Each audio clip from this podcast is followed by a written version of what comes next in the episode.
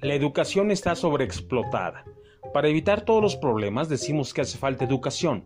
Lo mismo para los daños ambientales que para los accidentes viales. Educación y más educación. Creemos que es la panacea al grado tal que apostamos a que de esta pandemia debemos salir mejor educados, porque si no, nada habremos aprendido como humanidad. Momento. La vida no son grados escolares, no nos graduamos de nada al vivir y aunque pasamos decenas de situaciones quiebre en la vida personal o colectiva, no todas modifican conductas. La humanidad padeció el holocausto y hoy seguimos viendo expresiones de racismo, segregación e intolerancia a la diferencia por todo el mundo. En nuestro entorno cercano lo tenemos. Basta ver lo que escribimos en las redes sociales.